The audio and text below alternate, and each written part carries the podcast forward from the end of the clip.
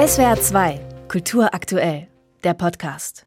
Mitten im Leben sind wir vom Tod umfangen. Das wusste man schon im Mittelalter. Nur hat man sich die Begegnung mit dem Sensenmann wahrscheinlich nicht ganz so persönlich vorgestellt. Kann ich helfen? Eigentlich können Sie mir nicht helfen. Ich bin hier tot und Sie müssen jetzt mitkommen. Ah, ja, dann warten Sie kurz. Ich packe schnell meine Sachen und bin gleich da. Einer der humorvollen. Noch nie gehört den Witz. Sie haben jetzt drei Minuten Zeit, um über alles nachzudenken. Wenn Sie jemanden anrufen oder schreien, sterben Sie sofort.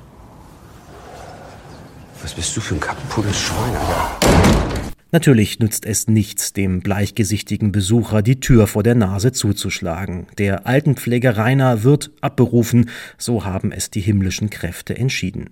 Dass der kaum 40-Jährige weit vor der Zeit sterben soll und sich nicht in sein Schicksal fügen will, ist der Motor für das Spielfilmregiedebüt des Schauspielers Charlie Hübner. Denn schließlich gibt es für Rainer noch unfertige Angelegenheiten hier auf Erden und die verhindern, dass der ziemlich tapsige Tod in Gestalt von Mark Hosemann Rainer die Seele aus dem Brustkorb saugt. Da wäre zum Beispiel das komplizierte Verhältnis zu Ex-Freundin Sophia, die pflichtbewusst an den Geburtstag von Rainers Mutter erinnert und sich mit beiden, also Rainer und dem Tod, auf den Weg zu ihr macht. Was bist du eigentlich für ein Vogel? Sagen wir, dich gibt's doch gar nicht. Oh doch. Oh doch, Sophia. Ah ja. Woher kennt er meinen Namen? Wir haben gerade über dich gesprochen, bevor du geklingelt hast. Du hast doch schon seit Monaten nicht mehr über mich gesprochen. Und wenn, hättest du vielleicht mal mit mir über mich sprechen sollen. Da hat sie recht. Da habe ich recht.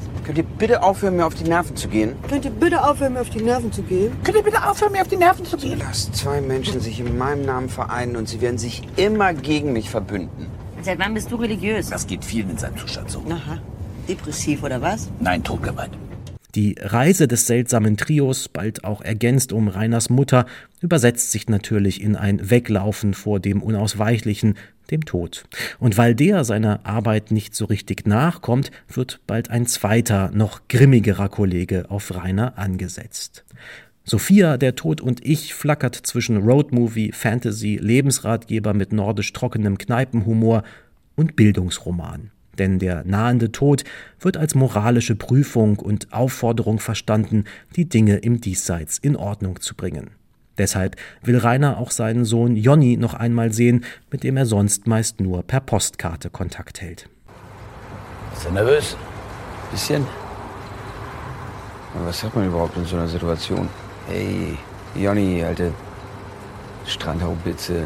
Ich bin's, dein Vater und ich sterb gleich. Klingt gut. Regisseur Charlie Hübner setzt ganz auf den betont unterspannten Stil der Romanvorlage. Über weite Strecken erscheint der Tod wie eine lästige Aufgabe, als ginge es bloß darum, am Wochenende noch das Lehrgut wegbringen zu müssen. Und es schränkt die emotionale Tiefendimension bis zum tatsächlich berührenden Schlussviertel des Films ziemlich ein, wenn noch über die existenziellsten Erfahrungen smart hinweggeschmunzelt wird. Aber die SchauspielerInnen reißen's mal wieder raus. Anna-Maria Möes stets nahkampfbereite Sophia, Johanna Gastorf als Mutter im hanseatischen Panzer ihrer Wachsjacke, Dimitri Schatz idealbesetzter Rainer in all seiner schnodderigen Lebensschleue. Selbst die Nebenrollen werden noch von Theaterstars wie Lina Beckmann und Josef Ostendorf veredelt. Diesem Luxuscast zuzusehen macht Spaß, auch wenn einen der Tod in Sophia, der Tod und ich eher umkuschelt als umfängt.